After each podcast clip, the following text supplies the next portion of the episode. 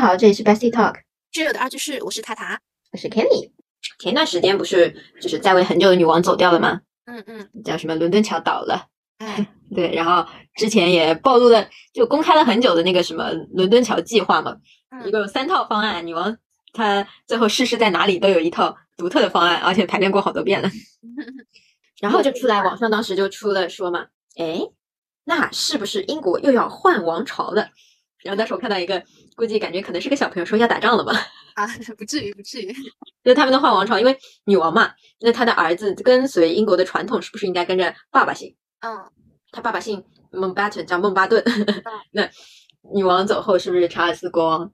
要变成会曼哈顿的心。对他会不会宣布我是孟巴顿王朝的第一任君王？哎呦 喂，这个很而且尴呢尬。，这个对这这也符合英国当地的实情，但也比较的尴尬。嗯嗯，就因为是女王，相当于自动结束了这个王朝。对，但是应该也不至于吧？我觉得应该不会。就是在伊丽莎白二世之前的之之前，她一共出过四个女王嘛。嗯嗯，其中有一位呢，是因为是伊丽莎白一世，也叫做处女女王还是什么，可能叫 Merchant Queen，就是英文叫 Merchant Queen，就是处，就是她一辈子未婚，她是嫁给了这个国家，所以呢，她她就很自然而然的，什么东西嫁给了国家？对，嫁给了国家，嫁给了人民，她一辈子没结婚，她是我爱的，我的我的爱人是国家吗？这嗯嗯，对他就是登基的时候就是说，嗯，我将誓嗯誓死效忠于这个国家这个人民，并且为了以防，因为嗯就是女王如果有孩子，后面的惯性权包括老公的问题就很麻烦，对不对？嗯嗯，所以他为了避免这些问题，他就一这辈样子一没个有结问婚。嗯，那其实他其实就是为了延续这一样，就是以他这个姓为没有名啊，他就是好吗？他其实就是断绝了这个姓嘛。哦，那那断绝。那如果他嫁人，那相当于也是断绝了嘛，因为要要跟人家姓。嗯嗯嗯，然后他他不嫁的话，为什么也是断绝啊？就是他没有孩子，所以他后最后是过继的吗？还是什么？他传位给了他弟弟。那他弟弟姓什么？不是跟他一个姓吗？哎，对哦，那他应该是继承了。他弟弟是跟他是一个姓氏，嗯嗯，他是延续了嗯当延时续的了当时他这样一个姓王的朝。，对，但在他之前还有什么维多利亚女王？嗯嗯，就是典型的，因为结了婚之后冠夫姓，所以他之后的孩子是他的儿子当国王，但是成功的说，嗯，他的儿子是什么？科宝，一个德国姓氏，科宝王朝的第一任君王。啊，这样子，哦，对，维多利亚一世是斯图亚特王朝，对，没错。突然想起来，就以前不学的时候，总觉得说，你看之前的女王叫维多利亚，啊，不对，伊丽莎白二世，对不对？嗯嗯嗯，所以呢，她的她的奶奶或者是她之就应该是跟她一个王朝的出现的那个女王叫伊丽莎白一世，嗯，但实际上不是，她之前离她最近的是女王是维多利亚，再往前才是伊丽莎白一世。嗯，就又相当于是换回来了， 嗯，他们就是也就感觉国外名字就那几个好名字挑来挑去， 嗯嗯，对，为什么夏洛特？我就觉得就那小公主的名嘛，夏嗯，洛特就就感觉他们皇家里面就 N 多个夏洛特。我说就说到他这个名这个名字啊，就扯扯出点，就是为什么有那么多的那个什么 Sam，就什么 Jason 什么什么的，就是他们嗯嗯嗯 Sam 嘛，其实嗯其实就是因为不想取名字了，就是从祖宗里翻一 个，不是啊，就是说老爸叫叫什么？J J 哎 Jason，就是前面那个、那一段，然后他后面嗯加个 son，就是叫他儿子啊，这样的名字，就很好笑。嗯，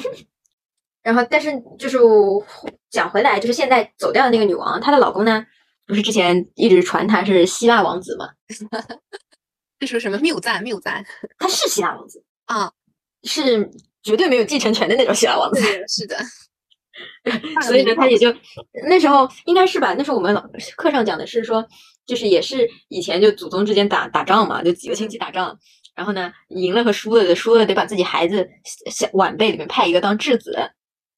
送到送到赢的那，不是跟国内很像吗？跟我们自己很像。 是的，然后呢，这所以就把他派出来了，因为肯定不会有继承继承权的。嗯， 然后就派到了英国皇家海军嘛。嗯。然后呢，结就果在海就军看里着接受远训了练，啊，嗯训练着训练着，他十六岁的时候见到十三岁的伊丽莎白， 嗯，这是青梅竹马嘛。嗯。然后呢，当时也是两个人，就是相当于自由恋爱，因为伊丽莎白当时也没有继承权。嗯，情投意合，对，然后就结婚的时候说，那你就相当于你是要嫁给英国皇室，知道吧？嗯嗯嗯， 然后呢，那你一个希腊的嫁过来，这样要随希腊的父亲，这个肯定不 OK，这不对 OK。所以呢，就让他放弃自己的姓，你知道吗？嗯。结果跟了他舅舅的姓，因为他舅舅说是是希腊的贵族，实际也是英国这边的贵族，不就是说了吗？欧洲那一片，你查都往是前亲查戚十八代都是亲戚，对，都是亲戚，所以呢，就让他跟舅舅姓，因为舅舅这个姓呢也是英国一个贵族的姓，相当叫于大姓对，叫叫孟孟巴顿，所以嗯呢他就改那名个叫了，叫孟菲巴利普孟巴顿。哦，这样子，所以其实如果女王随父姓，随的也不是她老公真正的姓，你知道吧？ 所以舅舅的姓对，随着舅舅的姓。然后后来呢，当时女王登基的时候，就她的奶奶，她奶奶就就很讲究传统的一位老老老奶奶嘛，嗯然嗯后就告诫她说，你千万不能像你的大伯一样，就是把王权放到个人事情私私事的之下，一定是王权至上。嗯，因为她大伯就就她爸的哥哥，就是为了爱情退位的，好像我记得是有那么回事儿来着， 而且为了爱情，那个女的还是离过婚的。啊，好像就好像就是哎，这种花边新闻就是比较容易让人对记对住对，就容易让人记住嘛。然后当时他们又是那个新教徒，是完全不能接受这种事情的，就哎是对哦，好像是的，是吧？是吧？历史书上啊，包括那种花边新闻看到的就是这个故事。哎，然后，然后他就很搞笑，那个那个原来的那个国王，就伊丽莎白，她大伯就二话不说就公开呃发了一个公告 announcement，然后告诉全国民众说我要退位了，我要退位了，因为爱情，因为国内接受不了我的挚爱和我和我的挚爱，所以呢，我准备携手带他去纽约。啊 然后什么都没提前告知，伊丽莎白她爸就上位了。 位了，然后伊丽莎白原来很快乐的过着我就是个公主，对然后我也不需要学什么那种礼仪，因为我反正是公主又不当女王的。对，突然就告诉她，你很有可能是下一届女王。这叫什么？权力越大，责任越大，这个担子全担他身上了。现在嗯对啊，这种所以说嘛，就是伊丽莎白她奶奶，就是她大伯的妈妈嘛，东就西特别痛恨，嗯，你把私情放在王权之上，所嗯以他给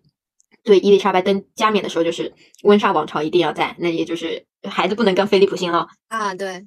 然后在就所有人都反对说，菲利普肯定，你想想怎么可能同意呢？就就不是可他能们同意我的。感觉国外好像真的还是蛮看重这个，还是觉得就是国这属于什么国外的大男子主义嘛？ 不是，这也是他们的传统。其实追根到底，就是我们后面会讲的，其实就是还是生产力发展嘛，嗯嗯，对对，生产力的一定发展没有办法。嗯，但是确实就是掌握在男性手里，对，这生方产面资话也料很就大生产资料就在他们那，那有什么办法？嗯。然后他当时就也是花边新闻，我们当时老师上课说，这种记得最牢，说嗯对，说菲利普就是一开始就还没有宣布的时候，就破天荒的跟他那种好朋友就宣 布说喝，了场大酒，对对对，然后说说以后这王朝要叫孟巴顿王朝，这以后这王朝就归我了。对对，对就是孟巴顿王朝。然后结果当时的首相丘吉尔嘛，然后包括当时他还女王直接跟他说：“我是通知你这件事情，我不是来和你讨论，因为丘吉尔是首相，一票否决，还是温莎，温莎继续。对，一定是温莎。”然后后来就不停的互相 battle，嗯，再加上那个他的奶奶一直活着， 就扛不确过实姜还是老的辣，对吧？是的，动不过那就没办法。所以菲利普就确实他，我觉得他们俩之间是真的有爱情的，不然如果没有爱情，我觉得他在伊丽莎白的加冕仪式上就给他献上王冠之后，第一个下跪，放弃了王位继承权，宣誓永远效忠女王。哦，也就是做说，好呢，呃爱情是肯定有的，但是嗯后面他们他们就是各种出现的一些问题哦，啊，那个问题你知道吗？就是我们老师当时这么解释的，就是他说。菲利普就是就是觉得不开心不自由呀，我连孩子姓啥都没了，然后他就开始作妖，是的，但是呢，他说，其实你说他作妖吧，他就玩够了，回来该出席的公务、该该干的活一样没少干，就是呢，他通他过是这种方式，玩够了，对他就是通过这种方式其实就在是一挑种战，你知道吗？他其实对就是在挑战。我们当时说说呃尝试让我们去分析的时候，我们就觉得他就在挑衅嘛，就反复在那个就那什个么边缘试对对探，对，在那个试探，我们就想到那个表情包嘛，我就觉得很像。这也是我们当时的一家之言，就觉得很好玩嘛。嗯，还有就包括女王当时我给我们看纪录片的时候就要求，就是王室其实是克制理智型的嘛。你像女嗯王，她她自己老公死了，当然就去年的时候，去年还前年的时候，嗯，她也是就是不能哭啊，就是在公众面前不可以，所包以括说其在实，嗯，就是这种爆出来的新闻啊，或者说是一些事件，其实还是被掩饰过，或者说是对已呀经美化过的。嗯，包括像戴安娜王妃，其实嗯，明眼人包括女王肯定知道是她自己儿子的问题嘛，对啊，其实就是一丑闻嘛，但怎么说就对是啊。她就是为我了维持王家的那种名声，皇家的名声嘛，毕竟英国国王可是 对，整他个的吉祥物嘛，对呀、整你让一个国吉还祥是物丧失了它应有的作用，那它在它它存在就没有意义了。对，精神寄托相当于是全民。对，所以民众也相信皇室永远是好的，永远是永远是美丽的、纯洁的。你总不能相信皇室，所以人家说嘛，就之前有个笑话说，在英国当地的采访，就女王走了之后，人家民众的反应是我们需要威廉，我不想要查死， 就不知真假。嗯嗯，你看这是一个，呃反正当做一个笑料嘛，人家觉得就是威廉就是白色，查尔斯就是灰色，哎呀，这种就让他们让对，让他们自己搞纠结吧去吧。 是的，所以当时还是怎么说，王权至上，你你嗯不管你男女，嗯，你他在们在自王传权至上的环境下，男权也不管用，对不对？是的，是的，所以就是那时候，其实当时我们有看纪录片的时候讲到，女王本人也是很反感国会，包括首相都禁止她冠夫姓，就是她结婚了之后嘛，嗯嗯，觉得 why 为什么我不可以？这大家都是，她说我除了是个女王，我还是个 wife，我是个妻子，我也是孩子的妈妈。然后你让我以后怎么跟小朋友解释，就是为什么你的名字叫温莎，别人家孩子的名字都跟爸爸姓？就是一方面来说，这可能就是往只是妻子的这个角色上想想，其实好像似乎这冠夫姓似乎是一个。而且就其感实觉我上是一个嗯很亲密，然后其实是可以增加两两个人之间的连结的，然后这是一个就是美好婚姻的象征。嗯，而且你要幻想，呃，就不是呃，换一个角度想，是女王她年轻的时候那是什么年代？对对，她是一九二，呃也不是也没有二几，一九四几年吧。嗯嗯，那时候，其实我觉得那时候国内也没有什么想法说孩子一定要跟妈妈姓吧。我一九什么四几19年刚成立嘛，刚刚成立的时候，那，嗯、怎么说呢？好像毕竟那婚姻法是一九五零年颁的嘛，之前对，应就是该还他没讲了两性平等，但其实对冠姓权真正让我们大家都听到的感觉是近十年或二十年之间。是的，就是婚姻法颁布之后，其实就是女方不在中国这边不再冠夫姓了嘛，就是还对是可以对保护对自己的这个嗯姓氏。是但的是，，比如说我们现在延伸到的对于子女的这个冠姓权的问题，其实就是近感觉是就近几年在争论的问题。对，近几年比较多。其实也是，如果婚姻法没有这个开头，那后面这些呃所谓的呃女生意识到的觉醒都不可能有嘛。就是因为婚姻法它奠定了说两性平等，然后不需要冠夫姓，那后续才可能说对子女的冠姓权我们才会有考虑。那为什么不可以姓妈妈？对，就他其实之前就有过争论吧，应该嗯像在那个中华民民族法。民民法国的时候是吧？民国的时候，那个时候颁布的一个亲属法里面，其实它在相当于是制定这部民国时期的法律的时候，也是引起了广泛的争论吧，就是争到底是不是需要女方去冠夫姓，就是相当于是沿袭旧制嘛，嗯是已婚妇女冠夫姓，还是说有的人可能就说，那那个时候应该也是有新式新式，相当于是。那种新式的想法就是说，如果是那种成功女性，那是不是就可以保留自己的姓氏？因为可能不再是一个愚昧的姓，因为当时可能整体的形象，可能女性如果不读书，或者说还是相当于不是有那种文，就是说什么留洋回来的先生看不上以前家里给他安排的那种啊，对对对，那种太太嘛，就像就像鲁迅， 对吧？嗯，那是个他们可能就觉得这样的入的就是乡下太太的这样的一个角色的话，可能就觉得她还是随夫姓的。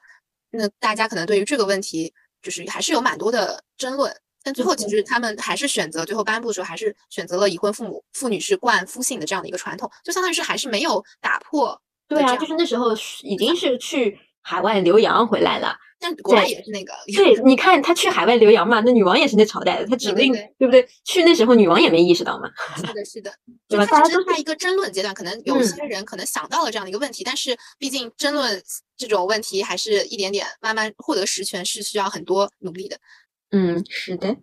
所以就其实之前确实就是，哪怕已经离得很近了，就近一百年，嗯也嗯还没有意识到这个问题，就对是近代才开始的。对，我其实想到这个最最明显的例子不就是居里夫人嘛，对吧？对，你说实话，我只知道名她是人居里想的到老了其婆。实对啊， 你说名人第一反应其实女，你说名人女性，然后又做出了很多杰出贡献的，那可能嗯我脑海里就其确实库存也就是居里夫人了，对吧？嗯你再加一个，就现在加女王，她终于对走进对啊了教科书。是的。然后像中国什么屠呦呦，对吧？但嗯居里，你想居里夫人她她的名字为什么要叫居里夫人？她其实就是她丈夫叫居里嘛，对，吧她？丈所夫以姓居里嘛。那一个这么大这么就是相当于是一个厉害的伟大的女性，为什么她在别人记住她的时候，其实只是紧紧的记住了一个她丈夫的姓姓氏，相当于是把她冠作一个居里，然后相当于是居里的夫人这样 一个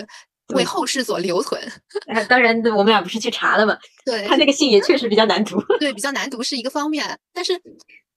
如果不是真正的去查，你可能知道他叫居里玛丽居里，对吧？然后呢嗯，他原名叫什么，或者他原来的姓氏姓是叫什么什么完全完全是不知道。我看了，其实虽然看他们都都叫什么斯克沃夫多斯卡，哎，看很多遍你也记不住，对，就就是就是不如居里来的好记，但其实就也也是因为居里他首先就发音流的传问度题高嘛。其实流如果传度他高对，其实一开始就把什么 Maria，然后那个什么斯克沃多夫斯卡这哎个名对一直流传下来。其实那熟可了嘛，能就相当于是 对，那也可是能一我们种也现在记住的就是这个它的原始名字。是的。但相当于是在他们国外那种年代里，但现在其实国外也是还是遵从依的旧去是还就是冠冠夫姓，正常都是冠夫姓。对，像而且像不说英国、美国这种，像日本也是冠夫姓。嗯嗯嗯嗯。但是呃，冠夫姓其实现在有一个 bug 就在于冠夫姓就代表你没有做到男女平等吗？对，其实就是一个，嗯，有些人比较争论的，可能就是说冠夫姓这到底是不是一个，就是值得争论的点。就他们可能觉得说，这不就是个名字嘛，对吧？这有啥嗯好嗯嗯争的？ 对，这个其实就是如果你冠了夫姓，你一切没变，对，那对确实没啥值得争的。但如果因为冠了夫姓导致什么事情发生变化了，那就可以用来讨论了。嗯，但另外一种说法就是说，其实就是一个潜移默化的一个意识形，对，形就是成如果你不去提，那大家都认为是习俗习惯俗例嗯或。者说正确的，就是说，那为什么这个惯例是从何而来，或者说它原先是怎么样子的？就我们不是看了那篇名字叫《马克思主义视域下的一嗯嗯个嗯物理评嗯论地位的历史演变》那一篇嘛？嗯它不就是说，其实女性在从前并不是冠夫姓的嘛？嗯，以前玩就最原始的状态，部落氏族的时候，女性为主导者嘛。对，而且其实他们，而且是当时他们是确实是享有女，反而是女性享有对其子女的惯性权，嗯相当于是完全和现在反一反。嗯，而且当时不是叫火婚制嘛？对，火婚制就像如果上次你说到的那个走婚制，，对，而且你可以看一下那个两个字“火婚”两个字。嗯，火是人和一个火，对不对？嗯嗯，那走婚制它其实就是呃，婚也是一个女和一个日落黄昏的婚，对就是一个人拿着火把，在黄昏的时候找到一个女的。啊，这样子，嗯，就是因为我们的字是象形字演变嘛。对对，就是汉字是象形字演变，所以其实你可以知道，它就是之前我们上一期有讲过的走婚制嘛，对，就是那时候确实就是生也不算生产资料，就是那时候可能世界上动物多人也不对，人也是动物，就是我们的头类太少，应该就是就是说，其实他们相当于是狩猎，然后男男耕女织，但是那个时候的男耕女织，它的生产力可能像种子啊什么，它可能就发育不好，就嗯它需要更多的生产力，就是劳动力去更多的进行更多的努力，才能够产出那一点仅仅一点点粮 食，对，当时并没有掌握所谓的现在说的技各术，种而技术且啊什么的，嗯，而且女性如果就是女性天生自带繁殖能力，那也就是男性其实在外面受到威胁是很大的，你能不能活过今天是个问题，对啊，就是说女性那我她就其需实要更多的孩子。对，相当于是延续吧。它如果比如嗯说它是相当于是群内族内群婚嘛，它如果要维持这个他们这个一个族里面人数，其实就是保护住女性，然后她有一个繁衍的能力，对吧？然后男性出去可能打猎什么的，回对来，相当于是其实他们那个时候其实相当于是交出所有的东西，然后给集体所有吧，应该对，就是集体所有嘛。因为你其实说的不好听，就是你今天出去打猎，明天就有可能死掉。但是你的孩子，他只要把他养大了，他就是无穷无尽的劳动力。对。而且那个时候的男女的这个分工其实相当于是平等的，或者说更加倾向。嗯，偏向女性，女性更多，因为她需要承担更多的生产活动啊，缝衣服、制嗯造工具，或者说，嗯、一些照料孩子、准备食物，这都是女性在这个相当于是在那样的一个社会中所承担的责任和相当于是责任和义务吧。她做这些事情，就相当于是她会有更多的权利、话语权嘛。嗯，不过这个就有个 bug，现在女的也做这个事，对对，这就是这这就是现这 就是就是就是确实嘛。那之前因为其实氏族就是女权社会最好的一个点，就是我的孩子确定是我的孩子。对，因为那个时候他们相当于是男性，最主要的是男性不能确认他是否他这，比如说族群里那个孩子是否是自己的。对对对，就是还其会实集体去从始至终我们一直在讲的，无论是惯性权还是财产权，都是想要留给自己的人嘛。对对对那后来是后来到父系氏族，那就确定了，就是爸爸的孩子确定是爸爸的孩子，嗯对。但不确定是哪个母亲的。父亲权到父系的时候，其实不是已经开始变成了一夫一妻制嘛？嗯它相当于是当中还有一个阶段是那个母系氏族的社会晚期阶段，它相当于是从这种火婚火婚制变成了，因为加上了更多的一些限制。就那个时候人人类已经开始能够生产出一些超过维持生活所必需的产品，就是相当于剩余价值的出现，就是那种买卖啊什么的就开始出现了嘛。嗯，就是钱，嗯，怎么说呢？就是钱变多了，而且多的挺多，而且呢，这些钱还不是女的赚的。嗯，对，然后它就是随着氏族人口还是好，我感觉我这个绕绕口， 氏族人口的不断增加嘛，它的分支也大，相当于是本以前相当于是指它是限制住，比如说一个族群对一个族群，他们是一起，一相当于是一起结婚群婚制，它就变成了一个人对一个人的，虽然还在这样的一个群体之中，但是变成一个人对一个人就是队友婚制，那时候就配偶婚制，它其实也是就是他们能确定他们的孩子是自己的孩子吗？我看看啊，是在配偶婚制是可以确定自己的孩孩子是自己的孩子，所以呢，那时候应该论文当中没有提到过惯性权吧？那有啊有啊，就是队友婚制的出现，就是为男性辨别自己的血缘后代提供了可能。对，但是那时候其实没有提供说惯性权到底跟谁嘛，嗯，它仍然是相当于是仍然它其实还是跟着母亲，因为他是在母系氏族的后期嘛。对的，对，那时候，但是那时候呢，父亲就可以确认这是我孩子。嗯，然后随着经商更多的呢，你想想，就是经商肯定是以前来说，经商是需要和路上的人和动物打仗的嘛。嗯，那也就是说，这个男的会跨越千山万水到不同的地方去，那他就会知道不同的女的，对不对？然后他嗯财富也会越来越多。那他只能确定我的孩子是我的孩子，不确定是我孩子的哪个妈的，就可以有你把我绕进去了，什么怎么会不知道是哪个母亲的呢？ 他有一夫一妻嘛，但有多妾呀。嗯到后面嘛，所以父亲能确定这是我家的孩子，但他是我老婆生的还是我小妾生的？就是他怎么不能说他不能知道嗯对，就是哦是就是他，因为母亲是不能为嗯，就是母亲的选项是不唯一，嗯因为像古代不是只能叫正妻叫妈妈嘛，母亲对，其他叫姨娘，但其实那是你妈。对然后所以财产他依旧要保持说分给自家的孩子，那财产都集中在父亲手里，嗯，所以就转向了父系社会。对，他就是他是首先先掌握了一定的就是社会生产的主导地位，比如说他这种就是私有制啊、奴隶制啊以及这种产生生产力得到大大提高之后，然后嗯他是掌握住了，他是先掌握住了相当于是政治啊、经济啊这种权力话语权之后，慢慢的相当于是就演变成了把对队友婚制就慢慢变成了一夫一妻制，然后这种一夫一妻制，但是相当于是指这种一夫一妻只针对女性，相当于是限制住了女性的自由。他以前的那种比如说火婚啊，或者是队友婚制，他可能嗯限制的并没有限制住女性是否是，只能说她只能有一个丈夫，对吧？可能她比如说火婚的时候，她可能面对的是多个丈，不能说丈夫吧，可能是多个男男性，性对，然后为她相当于是提供精子嘛，对吧？然后，但一夫一妻制之后，相当于是限制住了女性的这方面的一个权利，然后她就只能诞下她的这个丈夫的孩子，然后剩下有一些，毕竟男性主导之后，他会有更多权利，那剩下的他可能会去掠夺一些女性的奴隶，呃或者在国外可能就是奴隶，在国内可能就是小妾，或者说，但其实妾那个时候其实也相当于是奴仆嘛，他们是没有嗯什么不是嗯好多好多小妾都是什么就正妻房里的丫鬟，嗯，对，就是他们，但他们的这种生死权其实还是掌握在，比如说家族、家族母或者说这个老爷的手里。嗯，然后他们最后帮这个男性，不能说帮这个男性，只能说在这样的一个社会下，他男他他们诞下的孩子，就是男性知道肯定这些孩子是自己的，所以就理所当然的冠上了自己的名字，自己的姓氏。嗯，就相当于是慢慢的这样延续下来，因为在这样女性就是没有传宗接代的能力吧，相当于可能他们就觉得男性是一个这样的一个传香火的一个，相当于是载体吧，我觉得可以这么说吗？嗯，可以吧？就香火是从男性，然后慢慢以他的姓氏，然后慢慢的传给男生，然后一点点的下去，这样可以显示出他们整一个家族啊，比如说嗯冯氏大家族，嗯，对，就你可以想随便安个例子嘛，就一个爸爸，那如果他有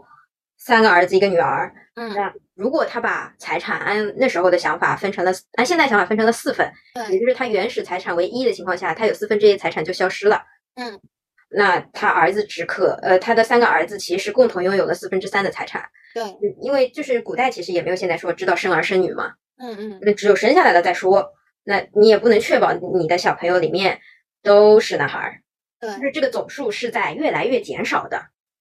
相当于如果是按照现代的这种评分法的话，啊对，相当于它是是他它是从一会趋向于无穷小。对对，他但是人其实就是想要敛取更多嘛，或者说对保存更多。嗯，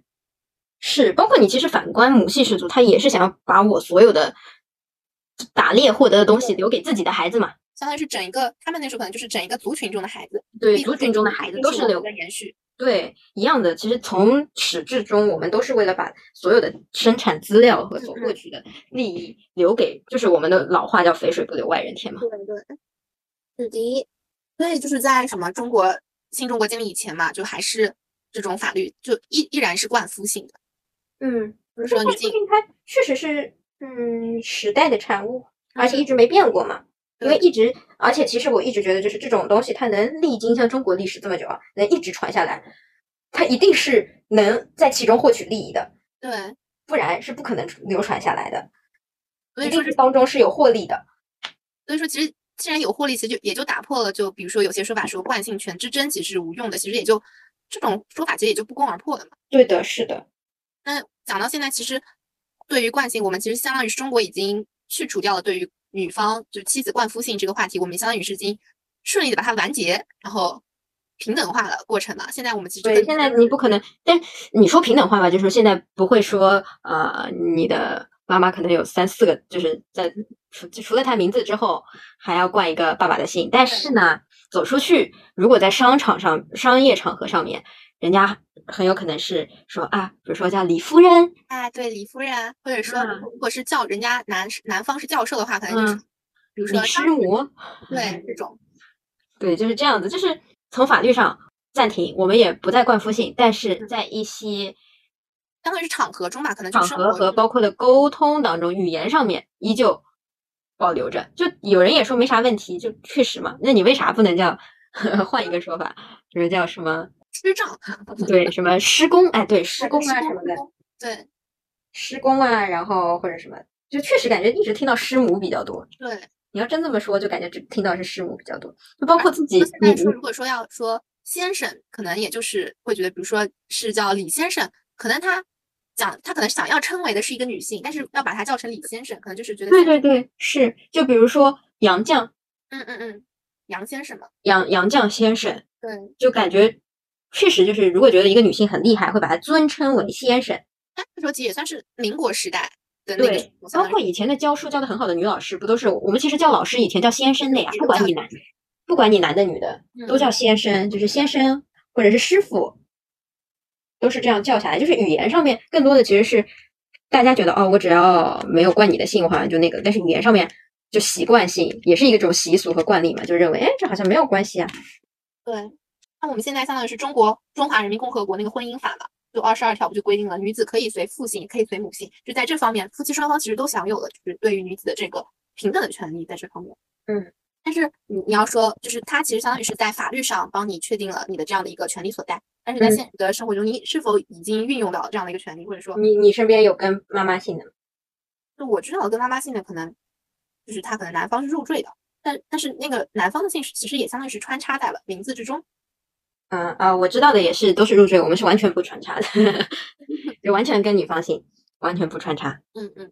但是所以其他的话，我只有知道我一个小学同学他是日本的，嗯，但是日本籍，他的姓好像也是入赘的，跟女方姓的。但是你想，啊，我们你要这么说的话，其实就是，比如说，如果当我们知道一个女一个男生或者女生他跟的姓氏是跟妈妈的话，你的第一反应是什么？是不是就是哎，是不是他爸是入赘的？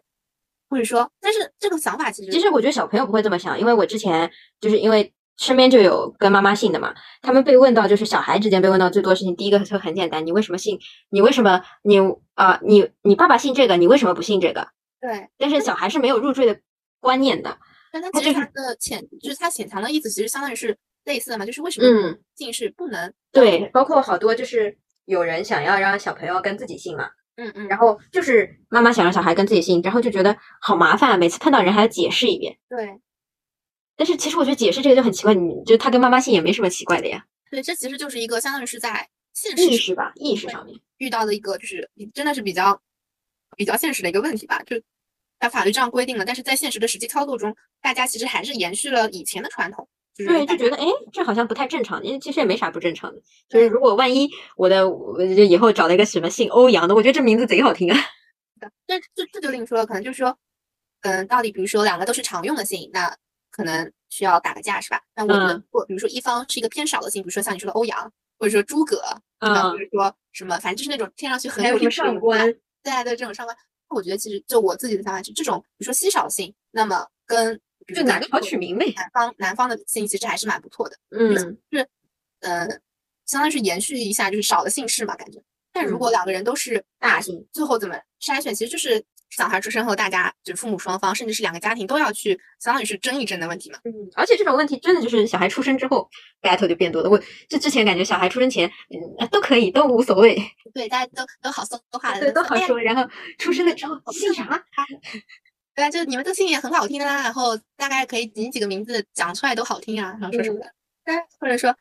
大家发好讨好就说，有的可能就会说，哎，我都无所谓，男方可能说，哎，我无所谓的，对吧？你们想怎么取怎么取，对吧？对，就是孩子出生了之后，我就想，哎，等等，我这孩子咋不跟我姓？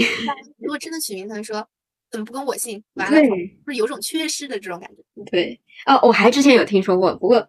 也是一个相对来说，嗯，比我们爸妈更上一一代的人，就是嗯他们觉得是，我听到过一个老人这么说，说为什么要让小朋友姓爸爸？跟爸爸姓，是因为呃，就是其实怀孕包括从头到尾都是妈妈在感受，嗯嗯嗯，呃，而且以前的时候，可能爸爸也不会像现在去参与，比如说去医院听胎心啊这些事情，更多的是一个人在做。那么，呃，如何培养他作为父亲的一种责任感，或者与孩子的更多的联系，对，就是那我取了个名儿，人家呃是不是我姓给你了，这是你的娃，对不对？那你是不是得带他？你是不是得遛他玩儿？ 啊，这其实还是一个增增加就是连对，接但是其实他也是特定社会时期的产物嘛。那时候的父亲可能确实是忙于工作，不太才就就是丧偶式夫的家庭嘛，嗯嗯嗯就大家都在外面出力的时候，那可能是采取这样的一个方法。嗯，或者说当时女性更多的是嗯因为没有过接受教育，导致她丧失一定的呃选择工作的权利，那只能在家的时候，嗯对，就是那一个年代大家的想法。嗯，就还除了这出生后，其实我看到还是离婚后吧，多的，其实就是离婚后。嗯，就争了这个问题，说哎呀，一家人离婚了，然后呢，结果孩子判给妈妈，那妈妈肯定想了，那孩子都给我了，跟那个男的没啥关系了，那干嘛人家还留着他男男方的心？肯定是要回回自己的心，对吧？就是有些人他可能选择不改，其实就是可能也是个人选择的，对个人选择也不一样，包括其实她的她自己的我，觉得说每对个父母结婚之后，如果孩子判给母亲，或者说即使孩子判给父亲，有些母亲可能也会想争一争嘛，对吧？那也不能说每个母亲都会想让自己的孩子变变性。那其实还有个现实问题，就是姓姓名其实相当于是在人在于这整个社会最强的一个连接符号嘛。人家可能对习惯了你叫什么名字，你突然改个姓，可能对于他整个交际社会的这样的一个便捷程度啊，或者说什么的，其实还是会有一定的改变的。而且他们就是，嗯，或许啊，私人的想法可能是，嗯，就虽然父母离婚了，但是你得知道你的爸爸妈妈到底是谁嘛。嗯嗯，就是嗯爸爸妈妈虽然不住一起，这是大人之间的事情，对，但是对啊于小孩来说，你得知道你的爸爸妈妈是谁。嗯，有点认祖归宗的味道。 那他这个法官其实就是说，其实还是尊重孩子的语言意愿嘛。如对果是对在对，成年之后，就是未成年的时候，可能还会更加的去听从一些父母的选择啊，或者说对在争论。但如果就是孩子成年之后，其实就是孩子拥有自己改姓或者说选择的姓氏的一这样的一个权利。嗯，就确实，我觉得就是这种事情，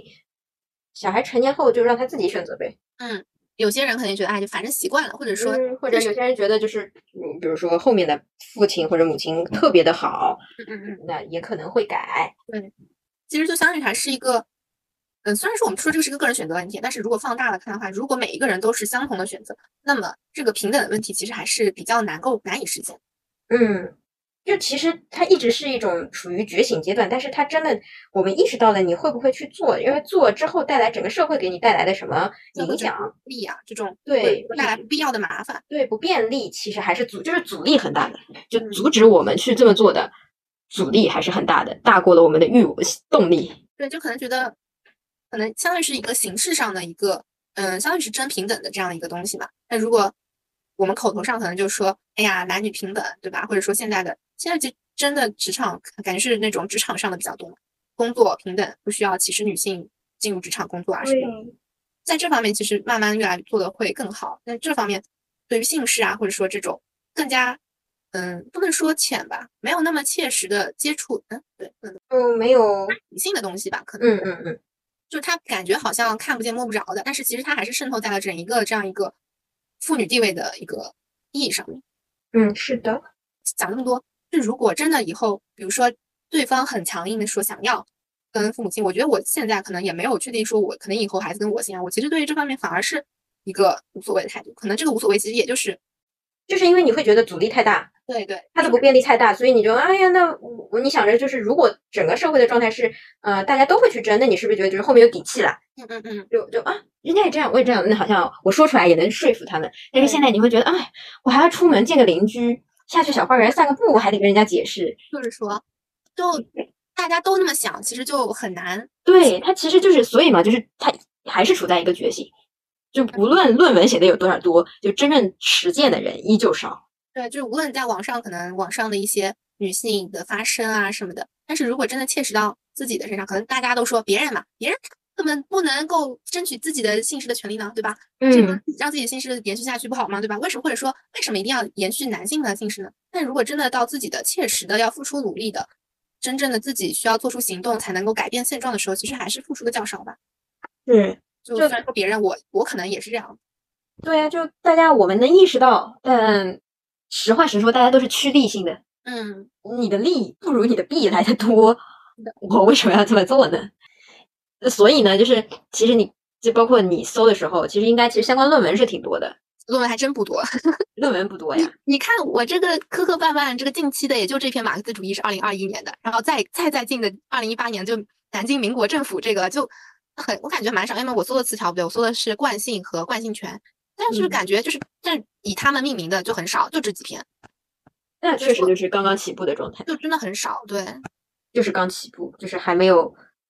那其实好的现象就是学术界已经出现了文章，嗯，对，就起码二零二一年有这篇东西，它是对学术界出现了文章，但但是是它当时是从马克思主义这样一个视角下切入切入的，嗯，那至于之后会不会有更多，那就是对它的期待。就是怎么说哈，还是一点点，可能还是要一点点来吧。毕竟像我们这个对于冠夫姓，就是女性冠夫姓，还只是近近一百年不到的事情。 对，是。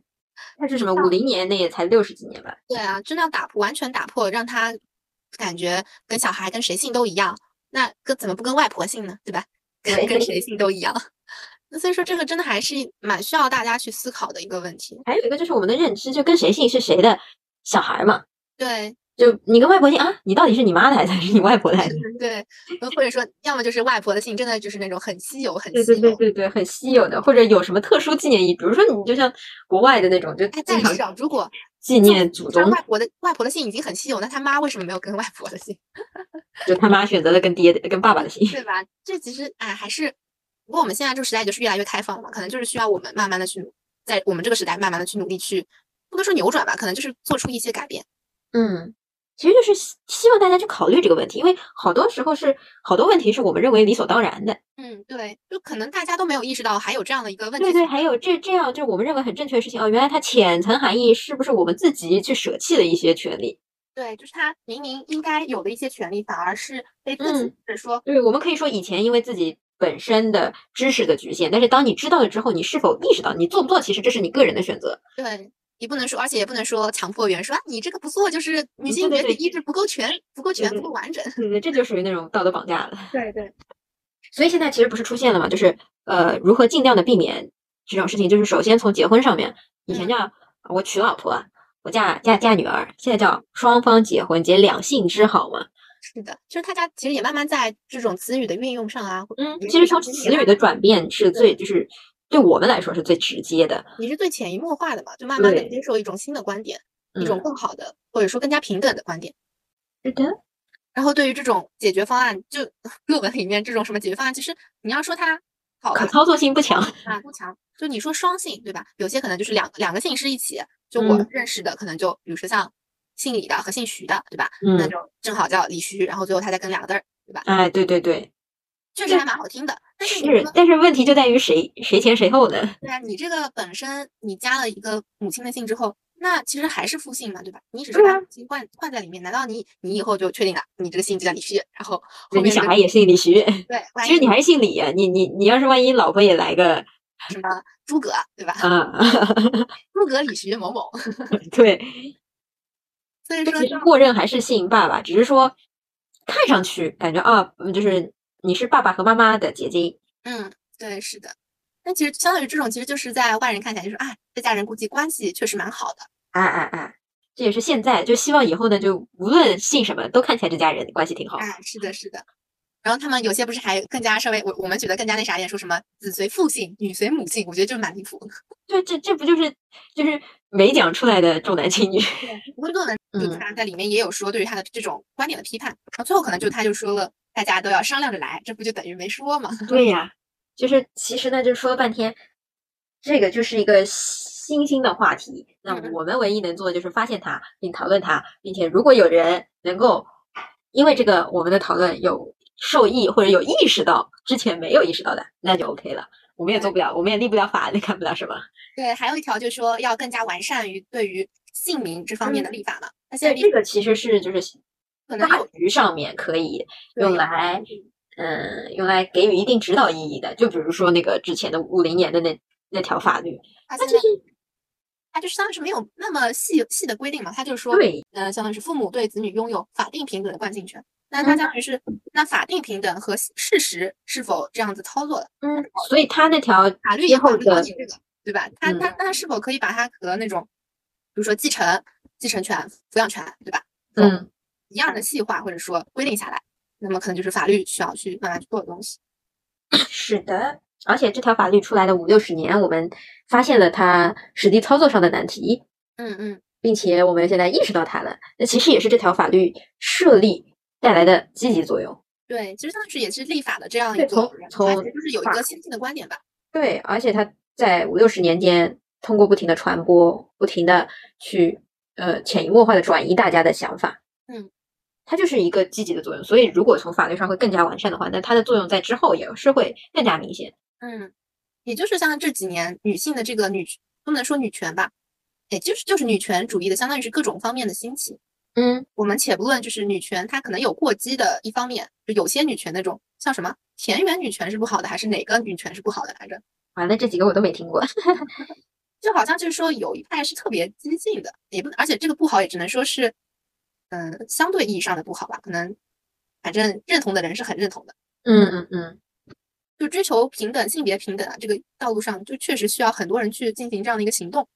你说它极端，或者说它过度的一些言论，其实也是在更加相当于是冲击着大家的想法嘛。是的。那其实这种冲击怎么说呢？就是看个人能不能接受了啦。嗯嗯，就是有的人觉得啊，我不听，我不听，捂起耳朵，那你也没办法。 对就你能听，并且能够思考，那就是最好的。无论你思考的结果是什么，对，反正其实还是在于自己嘛，就只是我们，嗯，虽然说从我做起，从身边的小事做起，但是有些东西我觉得还是，嗯，先从意识到开始，然后是嗯绑定我们可能现在在这个年纪，可能觉得我们做不到，可能万一十年之后可能就做到了呢，对吧？还是说不准。就你那我们今天就大概讲到这里。好的，如果有内容说的可能不太准确的地方，可以希望大家指正，谢谢大家，呃嗯嗯，就结束了。这样拜拜。